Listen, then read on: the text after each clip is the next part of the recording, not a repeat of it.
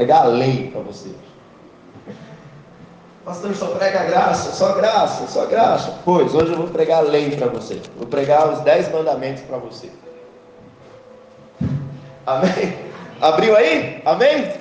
Glória a Deus, Êxodo capítulo 20. Todo mundo conhece os dez mandamentos, sim ou não? Qual que é o primeiro mandamento? Oi? Vocês disseram que conheciam os dez mandamentos. Qual que é o primeiro mandamento, irmãos? Ah. Não, não é esse, não é o primeiro mandamento. Ó, amar a Deus acima de todas as coisas e o próximo como a ti mesmo é um resumo dos dez mandamentos. Jesus fez um resumo. Jesus diz: a lei se resume em amar a Deus acima de todas as coisas e o próximo como a ti mesmo. Mas os dez mandamentos não são esses. Tá bom? Então vamos lá. Primeiro mandamento é você não ter outros deuses diante dele. Diz assim: Então falou todas essas coisas. Eu sou o Senhor teu Deus que te tirei da terra do Egito, da casa da servidão. Não terás outro deuses diante de mim. Não farás para ti imagem de escultura, nem semelhança alguma do que há em cima nos céus, nem embaixo na terra, nem nas águas debaixo da terra. Não adorarás, nem lhes darás culto, porque eu sou o Senhor teu Deus, Deus zeloso, que visita a iniquidade dos pais nos filhos, até a terceira e a quarta geração daqueles que me aborrecem, e faço misericórdia até mil gerações daqueles que me amam e guardam os meus mandamentos. Esse é o primeiro mandamento. Então, o primeiro mandamento que Deus dá para o seu povo é: não tenha outros deuses. Não tenha outros deuses. Só para você entender o contexto, esse povo aqui está vindo de um, de um lugar que era o Egito, e o Egito era um lugar extremamente idólatra. Só para você ter noção, no Egito, o rio Nilo era um Deus. Então, para eles, o rio Nilo era um Deus. Para eles, os animais eram Deus. Para você ver, Moisés foi criado dentro dessa cultura de idolatria, de politeísmo, de ter mais de um Deus. E o próprio Moisés tinha um meio-irmão que era filho da filha de Faraó, que era o Faraó agora, que era o quê? Considerado como um Deus. Então até o meu irmão de Moisés era considerado como Deus. Agora, esse povo de Deus passa 400 anos incluído dentro dessa cultura. Onde a lua era um Deus, o sol era um Deus, as estrelas eram um Deus, tudo qualquer coisa que eles olhavam, para eles era um Deus, era digno de prestar adoração. Então Deus tira esse povo Deus traz esse povo e Deus diz: Eu estou levando vocês para uma terra. Só que agora Deus para e diz para Moisés: Moisés, eu vou te dar algumas coisas. E a primeira coisa que eu vou dizer para você: não tenha outros deuses diante de mim. Agora imagine um choque para esse povo. Tudo para eles era um Deus. E agora Deus está dizendo: na verdade, não existe outros deuses. Eu sou o único Deus. Foi eu que tirei vocês da terra do Egito. Foi eu que separei vocês. E outra, vocês não vão fazer imagem de semelhança alguma daquilo que há no céu, que há na terra, que há embaixo da terra. E interessante, por que, Deus fez isso? Deus fez isso no primeiro mandamento, porque esse primeiro mandamento, se o povo de Deus quebrar o primeiro mandamento, todos os outros mandamentos serão quebrados. A razão de Deus dar o primeiro mandamento, não terás outro Deus além de mim, é que quando eu tenho outros deuses além do Deus verdadeiro, eu quebro todos os outros mandamentos. Por exemplo, não roubarás. Por que, que alguém rouba? Porque alguém tem na ganância, tem o dinheiro seu Deus. Então, quando a pessoa ama o dinheiro, ela deseja ter aquilo que não é dela. Então, como ela tem um outro Deus que não é o Deus verdadeiro, ela quebra o mandamento de não roubarás. Por que, que as pessoas elas adulteram? Elas adulteram porque elas deixam entrar dentro do coração dela o sexo como Deus dela. E aí, quando elas não encontram satisfação, elas procuram nesse outro Deus, que não é o Deus verdadeiro, satisfação. Então elas cometem adultério. A razão de todos os outros mandamentos serem quebrados está na quebra do primeiro mandamento. E aqui o primeiro mandamento é: não terás outro Deus além de mim. Deus sabia que o seu povo, se o seu povo quebrasse o seu mandamento, o seu povo não adorasse somente a Ele, aquele povo se tornaria semelhante aos deuses do qual eles estavam adorando. Salmo 115, projeta para mim. O salmista, então, ele citando justamente isso, ele vai dizer essa, essa clareza de quando eu quebro esse primeiro mandamento, de quando eu largo esse primeiro mandamento, o que acontece comigo? Olha o que diz: Não a nós, Senhor, não a nós, mas ao teu nome da glória, por amor da tua benignidade e da tua verdade. 2. Por que dirão os gentios: onde está o seu Deus? Mas o nosso Deus está nos céus, fez tudo o que lhe agradou. Os ídolos deles são prata e ouro, obras das mãos dos homens. Agora presta atenção nisso. Olha o que ele diz: tem boca, mas não falam, olhos têm, mas não veem, tem ouvidos, mas não ouvem, narizes, mas não cheiram. Sete. Tem mãos, mas não apalpam, pés têm, mas não andam, nem som algum sai da sua garganta. Versículo 8. A eles se tornem semelhante os que os fazem, assim como todos os que neles confiam. Semelhante como? Quando eu tenho outro Deus, que não é o Deus verdadeiro, eu me torno igual àquele Deus que eu estou adorando. Então, aquele que tinha um ídolo que não tinha boca, que tinha boca, mas não falava, qual que é a característica dele também? Ele também não fala. Qual que é a característica daquele que tem outros ídolos no coração? Ele não ouve. Eles têm ouvidos, mas o ouvido dele é cego para a palavra. Eles têm narizes, mas não cheiram. Eles são insensíveis quando a palavra chega até eles. Eles têm pernas, mas eles são paralisados. A vida deles não flui. Por quê? Porque você é semelhante ao Deus que você adora. Você é parecido com o Deus que você adora. Então Deus sabia que se seu povo não guardasse o primeiro mandamento, que é não terás outro Deus diante de mim, o seu povo se tornaria igual aos deuses do qual estavam adorando. E aqui, na cultura, nós temos duas coisas. Porque eles estavam saindo do Egito. E no Egito, era, além do Eufrates, tinha muitos deuses. Mas agora, eles iriam atravessar o Jordão. E após o Jordão, também tinha muitos deuses, que eram os deuses dos amorreus. Por isso, Josué 24. Josué 24, Josué diz assim, acho que é o último versículo, Igor. Projeta para mim, por favor. Vê se é o último aí. Igor ou João, 24. Uh, ah, volta aí, volta um pouquinho. Pode ir voltando. Volta, mais um. Vai voltando aí até chegar eu e minha casa serviremos ao Senhor. Eu acho que é o 24, 24. Vai, vai voltando. Aí, mais um. Mais um? Mais um, volta. Tá, aí, vai no 22. Isso, olha só. Lá em Josué 24, Josué, depois de atravessar a terra, do, do atravessar o Jordão, Josué faz uma convocação para o povo. Josué diz ao povo: A quem vocês vão servir? A quem vocês vão servir? Coloca, é, coloca Josué 24, versículo 21. Aí, tá bom. Olha o que diz. Então disse o povo: Não, antes serviremos o Senhor. Josué disse ao povo: Sois testemunha contra vós mesmos de que escolhiste o Senhor para servir e disseram: Nós o somos.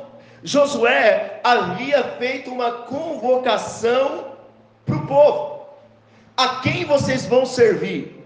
Aos deuses que os vossos pais serviram, além do Eufrates, ou vocês vão servir ao Senhor?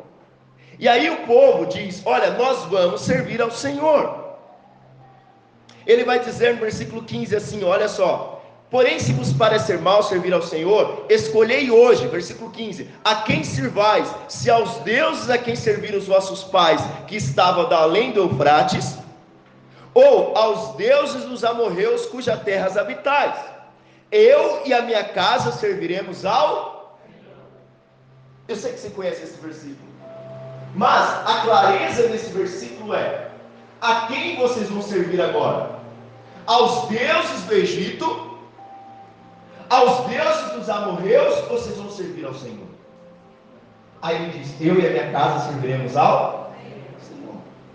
Aqui, irmãos, tem algo, porque todos nós viemos de uma cultura de deuses. Talvez se você foi criado numa cultura é, é, de religião católica, tinha os deuses lá. Mas agora, na nossa cultura moderna, também tem outros deuses. Talvez enquanto estava falando essa palavra, você falava, essa palavra hoje não é comigo. Eu não tenho imagem em casa. Estou livre dela. Mas não. Porque assim como esse povo, antes do Eufrates, tinham deuses. E agora, diante deles também tinham deuses. E mais uma vez Josué está perguntando: para quem vocês vão servir? aos deuses da além do Egito, do Eufrates, ou vocês vão servir aos deuses dos amorreus, ou vocês vão servir a Deus? Porque eu e a minha casa serviremos ao. O que quer dizer que existem deuses modernos que não são imagens de esculturas, mas que estão diante de nós, diante dos nossos filhos, e que nós de novo vamos ter que escolher a que Deus nós servimos. Quantos estão entendendo, amém? Agora, por que isso é importante, pastor? Eu volto para Êxodo, lá em Êxodo capítulo 32, versículo 1. Quando Deus então estabelece os mandamentos e Moisés está descendo com as tábuas da lei, com os dez mandamentos, e esses mandamentos incluíam, em uma tábua, incluía quatro mandamentos, e esses mandamentos diziam respeito a Deus, e os outros seis diziam respeito da nossa relação entre nós. Então Deus, eh, Moisés está descendo com essas tábuas e Deus diz: Moisés, o povo já quebrou o primeiro mandamento. Então Josué ouve som de festa. E olha o que acontece. Mas vendo o povo que Moisés tardava em descer do monte, acercou-se o povo de Arão, pressionou Arão porque os deuses sempre da cultura sempre vai te pressionar para adorar eles. E ele diz assim: E disse-lhe: Levanta-te, faz com os deuses que vão adiante de nós. Por quanto a esse Moisés, o homem que nos feriu da terra do Egito, não sabemos o que lhe aconteceu. E Arão lhe disse: Arrancai os pendentes de ouro que estáis na orelha de vossas mulheres, de vossos filhos, de vossas filhas, e trazei-os. Então todo o povo arrancou os pendentes de ouro que estavam nas suas orelhas e os trouxeram a Arão. E eles tomou das suas mãos e trabalhou o ouro com o buril e fez dele um bezerro de fundição. Então disseram: Esse é teu Deus, ó Israel, que te tirou da terra do Egito. Só vou dar uma dica para os irmãos: quando você for postar coisa em rede social, por favor, quando você for usar o nome de Deus verdadeiro, único, usa com D maiúsculo. Quando você for usar um Deus falso, é Deus minúsculo. Eu vejo muitos irmãos dizendo assim: Deus te abençoe com Deus minúsculo. Me dá uma coisa por dentro, mas aí eu, eu deixo passar. Ontem alguém, eu coloquei um negócio no meu status do WhatsApp, alguém perguntou, pastor, esse Deus que você está se referindo é um outro Deus? Eu falei, sim, porque está com minúsculo. Então toda vez que você vê Deus com D minúsculo, é um Deus falso. Deus com D maiúsculo é o Deus Aprendeu, né? Amém. Agora você não vai fazer mais isso. É que quem faz isso não está aqui hoje. Vamos lá. Ah, sim. E Arão, vendo isso, edificou um altar diante dele e apregou, apregou Arão e disse: Amanhã será festa ao Senhor. Eles estabeleceram Deus falso, mas estão dizendo que estão festejando ao Senhor verdadeiro. Continua. E no dia seguinte, madrugaram, ofereceram holocausto, trouxeram ofertas pacíficas, e o povo assentou-se a comer e a beber, depois levantou-se a folgar. Sete. Então disse o Senhor a Moisés: Moisés está no monte. Moisés, desce, porque o teu povo, agora não é mais meu povo, o teu povo que fizeste subir do Egito se tem corrompido, já quebrou o primeiro mandamento, antes mesmo de recebê-lo. 8. E depressa se tem desviado do caminho que eu lhe tinha ordenado. Eles fizeram para si bezerro. Eles fizeram o que, irmãos? Bezerro de ouro. Sim, guarda isso. E de punição, perante eles se inclinaram e ofereceram-me sacrifício e disseram: Este é o teu Deus, ó Israel, que tirou da terra do Egito. 9. Disse o Senhor a Moisés: Tenho visto esse povo, e eis que é povo de dura. Guarda essa palavra serviço. O que é serviço, irmãos? Cerviz vem de cervical, da coluna. Sabe o que é dura serviço? É gente teimosa, que não consegue se dobrar, que não consegue seguir direção. Agora, me diz uma coisa: que bicho que é teimoso? Que você tem que amarrar ele e puxar ele, e ele empaca e ele não quer ir. Bezerros são de dura serviço. São ou não são? Bezerros são fáceis, irmão. A partir do momento que um bezerro empaca, meu amigo, você joga a corda nele e você puxa, e ele quer ir para o outro lado e ele faz assim, ó, com a cervical. Acho que vocês nunca moraram na roça. Já alguém já morou na roça? Alguém já viu trazendo um bezerro à força? Já viu trazendo um bezerro à força? O que, que esse bezerro faz? Você puxa ele, meu amigo ele trava e você puxa ele e ele não quer vir. A partir daí, Deus puxou seu povo o tempo inteiro pelo deserto, mas eles nunca queriam seguir a Deus, eles sempre queriam ir para o outro lado. Você sabe por quê? Porque eles se tornaram parecidos com o Deus deles. E o Deus deles era um bezerro. Deus começa, você vai ver nos livros dos profetas, Deus começa a dizer: esse povo é como um boi selvagem. Esse povo de dura serviço é como um boi selvagem, porque esse povo se parece com Deus que eles criaram. Porque Deus sabia que nós nos parecemos com Deus que nós adoramos. Com... Não vou fazer essa pergunta. Irmão, eu ia perguntar com quem você tem se parecido, né? Amém? Se você quer mudar a vida de alguém, muda o Deus a qual ele adora. Presta atenção nisso. Você quer mudar a vida de alguém? Muda o Deus a qual ele adora. Todos que são idólatras se parecem ao Deus que eles adoram. Vou te dar um exemplo: homens que são pornográficos, que veem pornografias, eles se parecem com os filmes de pornografia que ele assiste, porque eles veem as mulheres apenas lá como os pedaços de carne. E deuses são como cachoeiras dentro de si. Eles, uma hora, vai explodir para fora. Uma hora eles vão sair. E uma hora o idólatra vai parecer com Deus o qual ele adora. Fala misericórdia.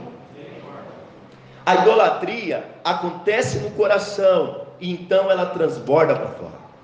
Nem sempre a idolatria ela é visível.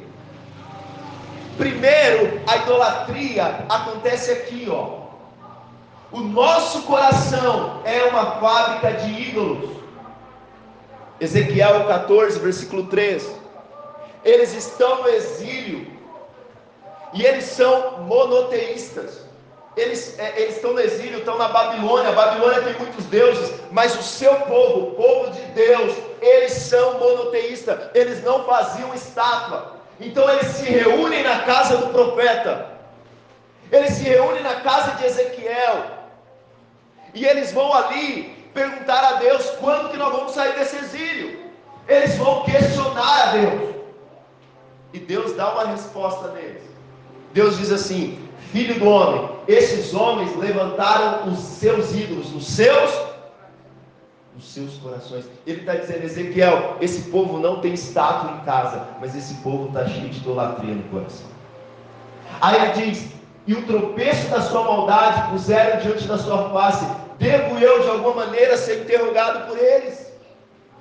Porque esse povo está com ídolos no coração.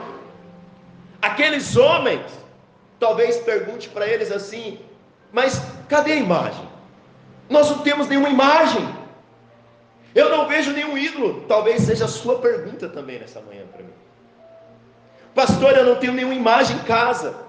Deus estava dizendo que o coração humano leva coisas boas como carreira, amor, bens materiais, família e transforma em coisas finais. Nossos corações dão significado para essas coisas.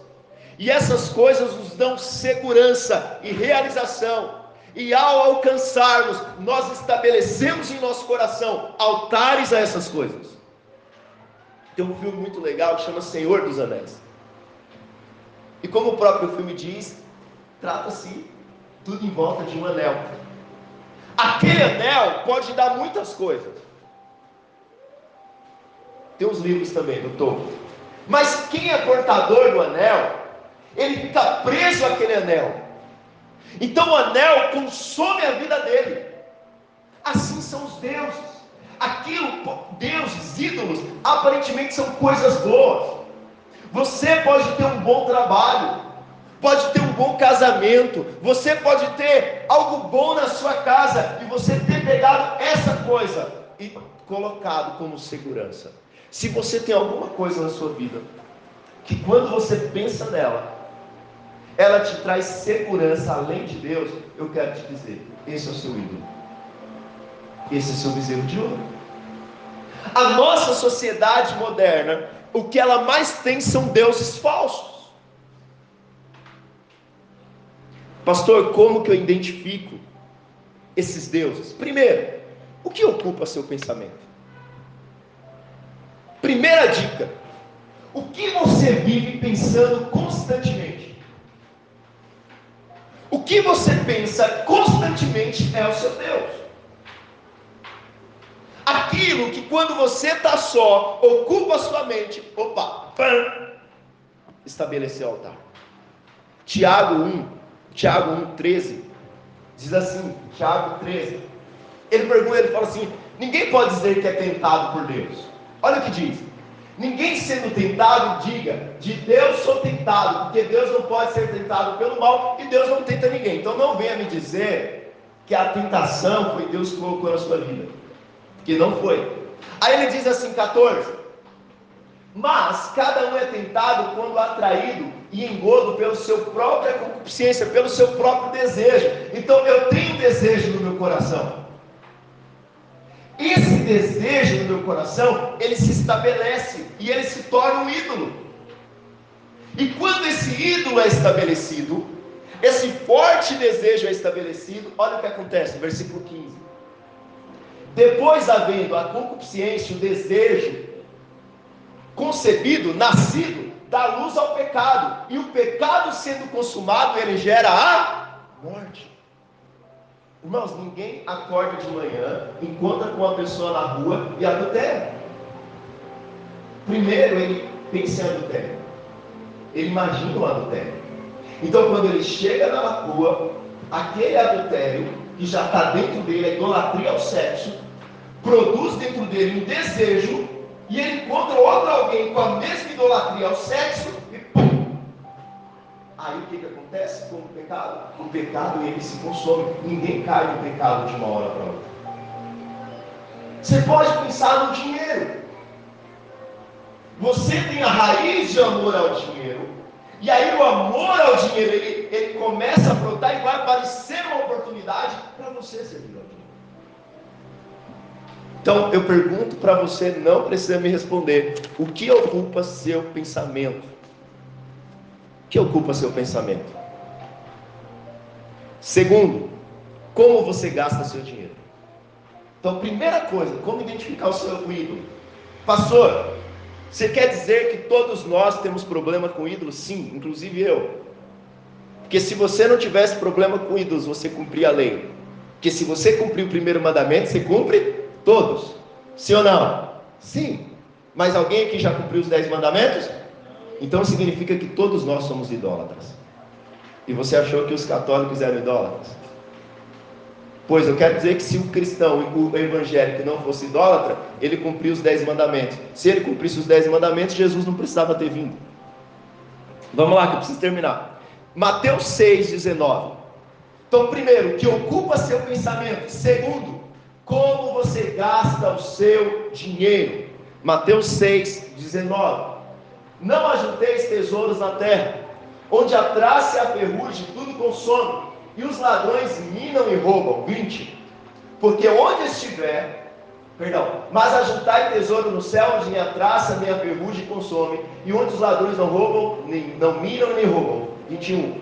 Porque onde estiver o teu tesouro, ali também estará o vosso coração. Ou seja, onde está o meu dinheiro, ali está o meu coração. Olha que poderoso isso. Aí ele diz no 22: A candeia do corpo são os olhos, de sorte que se os teus olhos forem bons, todo o teu corpo terá luz. Ou seja, se os seus olhos for doente, se você vê as coisas de forma ruim, não importa o quão bom as coisas sejam, você sempre vai ver as coisas do lado ruim. Já viu gente insatisfeita? Por que, que ela está sempre insatisfeita? O problema não estão nas coisas, o problema está no seu coração, porque o seu coração está no lugar errado. Aí diz, 23: Se porém os teus olhos forem maus, todo o teu corpo será tenebroso. Se portanto a luz que em ti são trevas, quão grandes serão tais trevas? 24: Ninguém pode servir a dois senhores, porque ou há de odiar a um e amar a outro, ou dedicará a um e desprezará a outro. Não podeis servir a Deus e a Mamão. Mamão aqui, irmão, não é um demônio, não. Mamão aqui é um Deus do dinheiro. Ou seja, a forma que eu invisto o meu dinheiro diz muito sobre quem é o meu Deus. Por que, que nós damos o nosso dízimo e damos as nossas ofertas?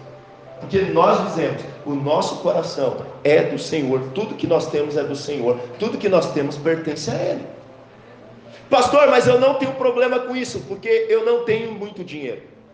Mas eu quero te dizer que não somente os ricos são gananciosos, pobres também, que vivem em angústia, porque só tem o pão de cada dia, que vivem numa, que vive numa casa e que tem roupa, mas que vivem mal e vivem angustiados, porque não tem mais, eles são ídolos, idólatras do dinheiro. Irmãos, eu vim de um lugar onde nós tínhamos casa, nós colhíamos, pode não parecer, mas é, é que eu vim do mesmo lugar que a Paula, então a Paula sabe do que eu estou falando.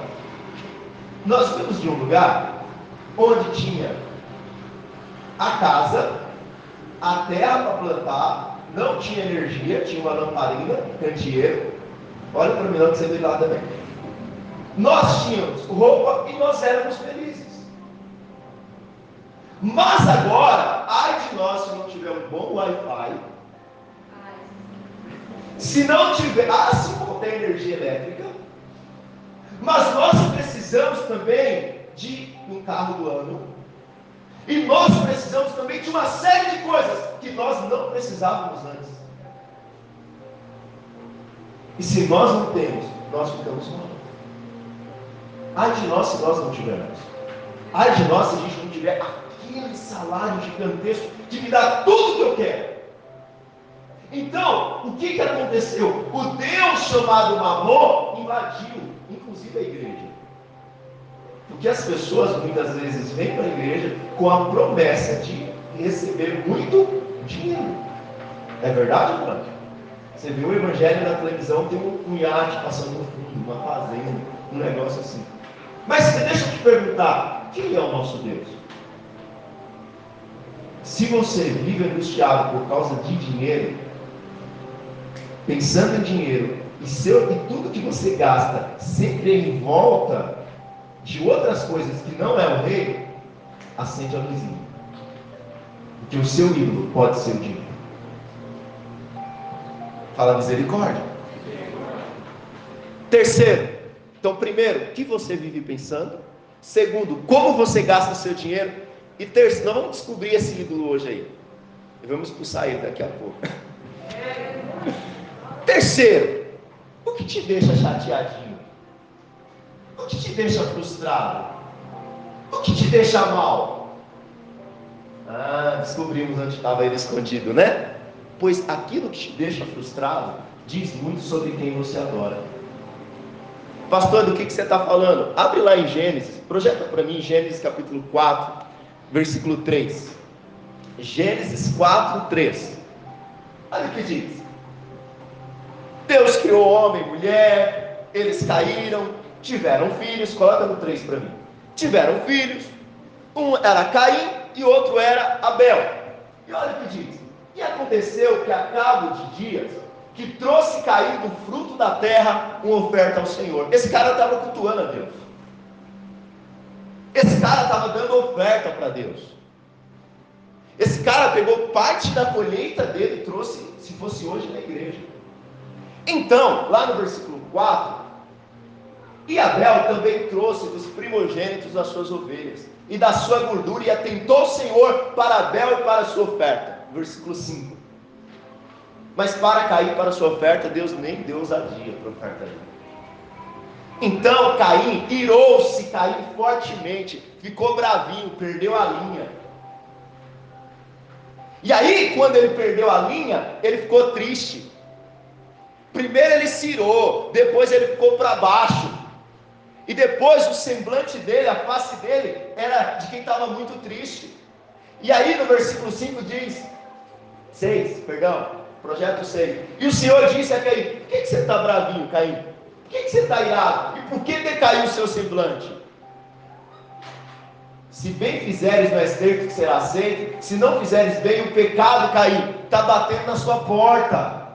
Mas por que, que o pecado está saindo na sua porta? E sobre você, Caim, será o seu desejo. Lembra do desejo de Tiago, dos pensamentos? Mas sobre eles deve dominar. Sabe qual que era o Deus de Caim? Ele mesmo. Sabe qual que era o Deus de Caim? Que ninguém podia reprová-lo. O Deus de Caim era a sua aprovação, era a sua justiça própria, era o seu reconhecimento. Como você fica quando ninguém te reconhece? O fato dele ficar frustrado, sabe o que ele faz depois? O que, que ele faz, irmãos? Mata Abel. Ele se torna um assassino. Mas sabe por que, que ele se tornou um assassino? Porque o Deus dele era ele mesmo. Eu quero dizer uma coisa: o que, que te deixa chateadinho? O que, que te deixa frustrado? Nós vivemos numa sociedade que a gente não pode frustrar o nosso filho. Não frustra a criança, não diz não para ela. Pois é, você está criando um, um deusinho lá na sua casa. Talvez o seu Deus é o seu filho. Está lá o ídolozinho lá, rodando lá de casa, correndo. E você não pode frustrar ele, tadinho, não toque no meu altar. Não toque no meu altar. Não fale assim com o meu altar. Talvez o seu Deus, irmãos, é o que? Quando alguém te repreende, fala, irmão, você está errado. Alguém não te elogia, alguém não dá o que você quer. Então você, o seu Deus é você mesmo. Te pergunto de novo, o que te deixa frustrado? O que te deixa chateadinho? Pergunta aí para o irmão que está do seu lado. O que te deixa chateadinho? O que te deixa bravinho? Hã? O que, que é?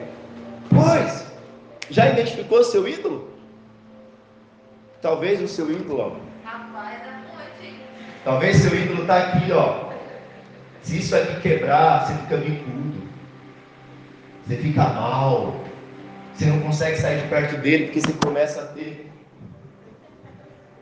Você começa a passar mal, você não consegue viver sem estar digitando nisso aqui.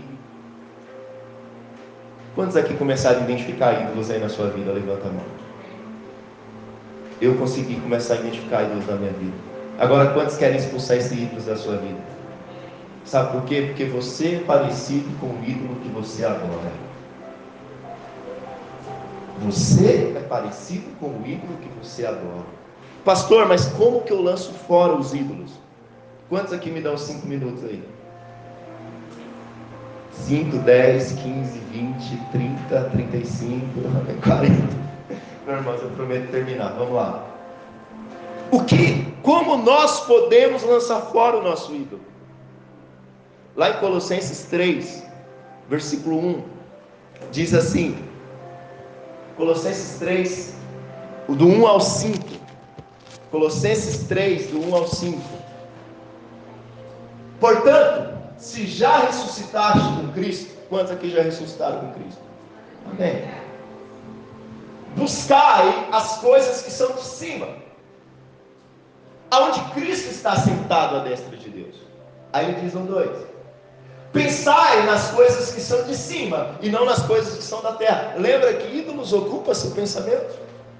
Mas já que você ressuscitou, o meu pensamento tem que ser com as coisas de. Mas não é para ficar no mundo da lua, de cima é dos céus, do reino de Deus, amém? Aí ele diz assim: E porque já estáis mortos, e a vossa vida está escondida em Cristo Jesus. 4. Quando Cristo, que a nossa vida, se manifestar, então vós vos manifestareis com Ele na glória. Agora o 5, ele, ele traz uma coisa muito importante para nós. Ele diz assim: mortificai vossos membros que estão sobre a terra, a fornicação, a impureza, a afeição desordenada, a vil concupiscência, que é o vil desejo, e a avareza, que é o que? O que a avareza é, irmãos? É idolatria. Então, a forma que eu expulso o ídolo da minha vida é pensando nas coisas do alto e não nas coisas da terra. O que ocupa meu pensamento tem que ser as coisas do alto e não as coisas da terra. As coisas da terra têm a sua importância, mas elas não devem ocupar nem o meu pensamento, nem meu coração e muito menos me deixar frustrado.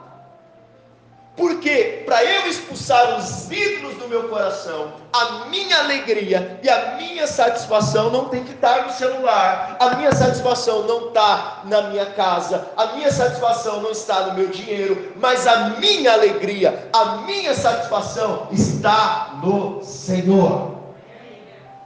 E se não está, a minha satisfação deve voltar para o Senhor. Filipenses 4:4 ele diz assim, Filipenses capítulo 4, versículo 4. Ele vai nos dizer: regozijai-vos sempre no Senhor. Outra vez vos digo: regozijai-vos, ou seja, alegrai-vos em Deus. Porque se você se alegrar em Deus, a sua satisfação não tiver no sexo, no dinheiro, é, na ganância, no seu trabalho, na sua casa, nas suas coisas, mas se a sua satisfação estiver no Senhor, esses ídolos não vão penetrar no seu coração. Amém? Eu tinha membro da minha célula, quando eu estava em Mauá ainda, e esse irmão ele tinha uma imagem. Ele se converteu, a gente levou ele para o encontro, se converteu. Cara, mas ele tinha uma imagem de Aparecida. O negócio era desse tamanho assim, ó. Ele estava em cima da mesa dele. E a gente fazia célula com aquela imagem desse tamanho. E aí a gente fazia a célula ali, e eu não falei nada. E a esposa dele falou, pastor, não era pastor, perdão, Clécio, a gente precisa tirar essa imagem daí, meu marido não quer. A gente já brigou por causa dessa imagem. E ele não quer tirar, e o povo da célula vem aqui, eu fico com vergonha. Eu falei para ela, vamos fazer o seguinte, não fala nada. Você já brigou, você já fez, Vamos fazer o seguinte: deixa ele ir para a cela, deixa ele se firmar no Senhor. Você vai fazer o seguinte: você pega essa imagem, coloque ela em cima da geladeira. Depois de um dia, você vai pegar ela da geladeira e vai colocar ela no guarda-roupa. Depois do guarda-roupa, você joga ela no lixo. Mas só faça isso quando você tiver certeza. E aí, o que, que ela fez? Ela, a gente chegou um dia na cela, a imagem já estava em cima da mesa. A gente chegou outro dia, já não estava em cima da geladeira. E eu confesso que eu esqueci da bendita, né? Bendita? Pode falar bendita? Ah, não? esqueci da imagem. E, ela, e, e aí passou, eu falei assim, fulana de tal, cadê a imagem? Não, ela me procurou e falou assim, você não sabe. Meu marido veio perguntar a imagem para mim. E eu falei, e aí? E cadê a imagem falando isso? Ela falou, faz tempo que eu joguei no lixo. Porque a imagem tinha sido a madrinha dele que tinha dado, tinha um valor, um negócio muito sentimental, sabe? Ela falou assim, então, ela falou, então, amorzinho, falou para ele, eu peguei a imagem, coloquei na geladeira, coloquei no guarda-roupa, depois joguei no lixo. Viu como não tem importância para você? Mas como que isso aconteceu? Porque o coração dele tinha se voltado pro Senhor. Agora pegue a imagem de alguém que não está com o coração do Senhor. Não faça isso. Pega o celular, faça isso. Esconde o celular dele para você ver. Não, não jogue nada de imagem de ninguém fora. Não faça isso. Nem o celular. Nem o celular. Mas o celular dele um dia só para fazer o teste. Será que ele vai ficar nervoso? Sabe quando você deixa aquele celular em algum lugar e some? Cadê o celular? É a mesma coisa daquele irmão que estava. Cadê a Cidinha? Cadê a Cidinha? Ou seja, para eu largar o meu ídolo, eu tenho que voltar o meu coração para o. Sabe por que, que aquele povo fizeram o bezerro de ouro? Porque eles esqueceram do Deus deles. Eu quero terminar agora, de verdade. E eu vou te contar só uma história, porque eu não vou conseguir ler. Mas ela está em Gênesis 22, do 9 ao 13. E eu só deixa aí, aí para os irmãos depois conferir. Mas eu preciso contar isso aqui. Abraão, ele veio de uma terra idólatra. Deus chama Abraão de uma terra idólatra. E aí, o pai de Abraão, ele é fazedor de ídolo. E Deus chama Abraão para uma terra que eu vou te mostrar ainda, Abraão. Mas você não vai nem levar ninguém. Ele leva lá o sobrinho dele aí. E Deus diz: Olha, eu vou te dar um filho. Deus passa muito tempo. Abraão tem um desejo no coração dele, aquele desejo fortemente dentro dele. Ele quer ter um filho, quer ter um filho, quer ter um filho. Aquele filho vira um ídolo para ele. Sabe por que, que vira um ídolo? Porque ele comete um certo tipo de adultério com a empregada para poder dar um filho. Opa, olha o bezerrinho ali, ó. Ismael é o bezerrinho. Aí, Deus fala, não, é, é, eu vou dar um filho da, com Sara. E Deus dá um filho com Sara. Só que tem um dia, Abraão ama tanto Isaac, deseja tanto Isaac, que novamente o bezerrinho está na vida de Abraão. E quem é o bezerrinho agora? Você tem que entender uma coisa, Deus disse, eu vou abençoar todas as famílias da terra por meio de Isaac. Então a esperança de Abraão está em quem? Isaac. Perfeito, irmãos? Amém? O que, que Deus faz um dia? Deus fala, Abraão, vai lá e sacrifique Isaac. Eu acho isso uma coisa. Pega Isaac, teu único filho, e sacrifica ele. Só que ele diz o seguinte: que era um holocausto. Agora, irmãos, presta atenção. Abraão não questiona Deus. E eu sempre me perguntei por que, que Abraão não questiona Deus. Como assim vai sacrificar Isaac? Não, ele pega o menino e leva o menino para o monte para sacrificar.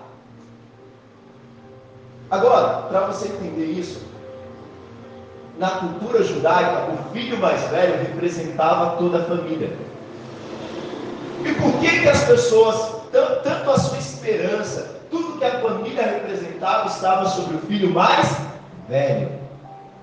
O que ele oferecer um holocausto. Por que, que ele não questiona? Porque Isaac estava sendo oferecido pelo pecado da família. O holocausto é um tipo de sacrifício pelo pecado. Se fosse Sara, ele ia reclamar, assim, mas Sara não representa a família. Então Abraão não reclama, porque Isaac estava justamente representando o sacrifício pela família dele. E Deus diz: olha, ele, é, é, Hebreus diz que ele ofereceu Isaac porque ele cria que Deus podia ressuscitar o menino. Agora, esse menino, quando eles chegam lá, no, nesse monte, que é o Horeb, olha o que diz: e chegaram ao lugar que Deus lhe dissera, edificou Abraão ali um altar, e pôs em ordem a lenha, e amarrou a Isaac seu filho, e deitou sobre ele o altar em cima da lenha. 10. E estendeu Abraão a sua mão e tomou o cutelo para matar o menino, para imolar o seu filho. Mas o anjo do Senhor lhe bradou desde o céu e disse: Abraão, Abraão, ele disse: Eis-me aqui, 12. Então disse: Não estenda as mãos sobre o moço e não faça nada, porquanto agora sei que temes a Deus e não negaste teu filho, teu único filho. 13. Então levantou Abraão os olhos e ele viu que irmãos? Um carneiro detrás dele. Travoados pelos chifres do mato. E foi Abraão, tomou o carneiro e ofereceu em. O carneiro foi oferecido pelo pecado da família de Abraão. Agora, enquanto os olhos de Abraão estavam em Isaac, ele não viu o carneiro. A Bíblia não diz que o carneiro apareceu lá na hora. A Bíblia diz que quando ele levantou os olhos, ele viu o carneiro que já estava ali. Sabe onde estavam os olhos de Abraão até aquela hora? Em Isaac. Mas quando ele tirou os olhos do bezerro dele, ele viu o carneiro. Nesse mesmo conjunto de montes, milhares de anos depois, Deus pega o seu filho. E seu filho também sobe ao monte.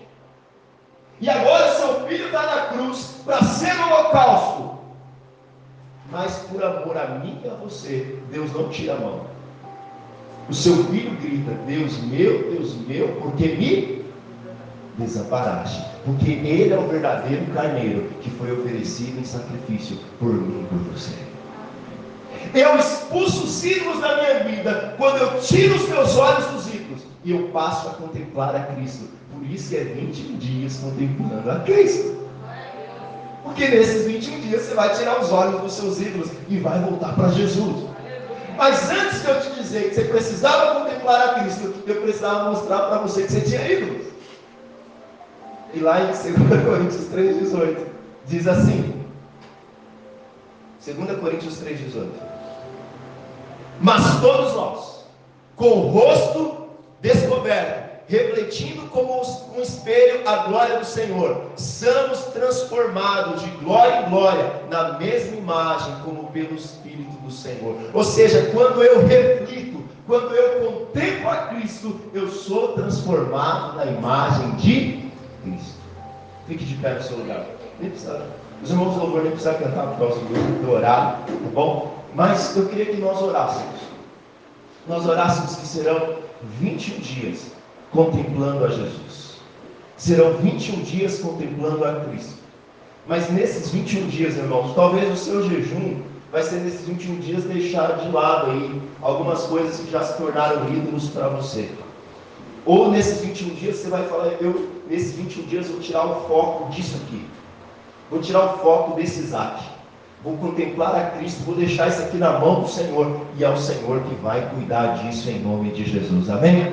Pai, nós oramos. Ó Deus, nós lançamos fora todos os ídolos. Ó Deus, que tem ocupado os nossos pensamentos, que tem ocupado o nosso coração. Ó Deus, que tem nos trago frustração, cansaço, falta de descanso no Senhor. Nesses 21 dias nós queremos contemplar ao Senhor, queremos olhar para o Senhor, queremos ver o Senhor. Ó Deus, nesses 21 dias o nosso foco será somente o Senhor. Nesse jejum nós resolvemos deixar de mão, largar nas tuas mãos, Senhor, tudo aquilo, Deus, que tem ocupado as nossas vidas, que tem ocupado os nossos corações. Enquanto nós contemplamos a Cristo, o nosso coração será mudado, será será transformado pela vida do Senhor, em nome de Jesus. Aplauda ao Senhor, amém, irmãos?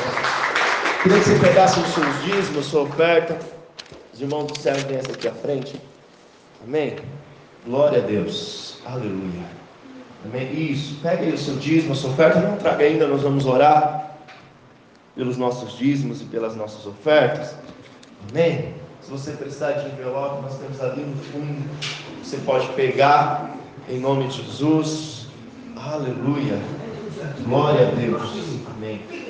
Amém. Sabe, nós vamos orar nesses 21 dias. A nossa vida financeira, nós vamos contemplar a Cristo inclusive na nossa vida financeira. Inclusive na nossa vida financeira, o Senhor fará grandes coisas em nome de Jesus. Amém? Pode, pode, isso a gente já vai orar e aí vocês trazem. Amém? Glória a Deus. Erga a sua mão ao alto. Erga a sua mão ao alto em nome de Jesus. Glória a Deus. Nós vamos orar pelos nossos dízimos, pelas nossas ofertas declarar que o dinheiro não tem poder sobre nós, amém? Levanta o seu dízimo ao alto, a sua oferta ao alto, em nome de Jesus, nós iremos orar, crendo que os céus já estão abertos sobre nós, crendo que o Senhor mesmo já fez. Pai, nós oramos em nome de Jesus. Ó Deus, nós declaramos que Tu és o nosso Senhor, inclusive na nossa vida financeira. Nós rendemos a nossa adoração a Ti, a nossa vida a Ti, Senhor. Consagramos a Ti os nossos dízimos, as nossas ofertas. Abençoa a vida de cada empreendedor, abençoa a vida de cada irmão que é, sabe, trabalhador liberal, abençoa, guarda os empregos, Senhor, nesse tempo, que nós possamos contemplar ao Senhor, te entregamos com alegria em nome de Jesus. Amém? Sabe o seu lugar com alegria? Pode trazer os seus dízimos, suas ofertas. Aleluia. Glória a Deus. Aleluia. Amém.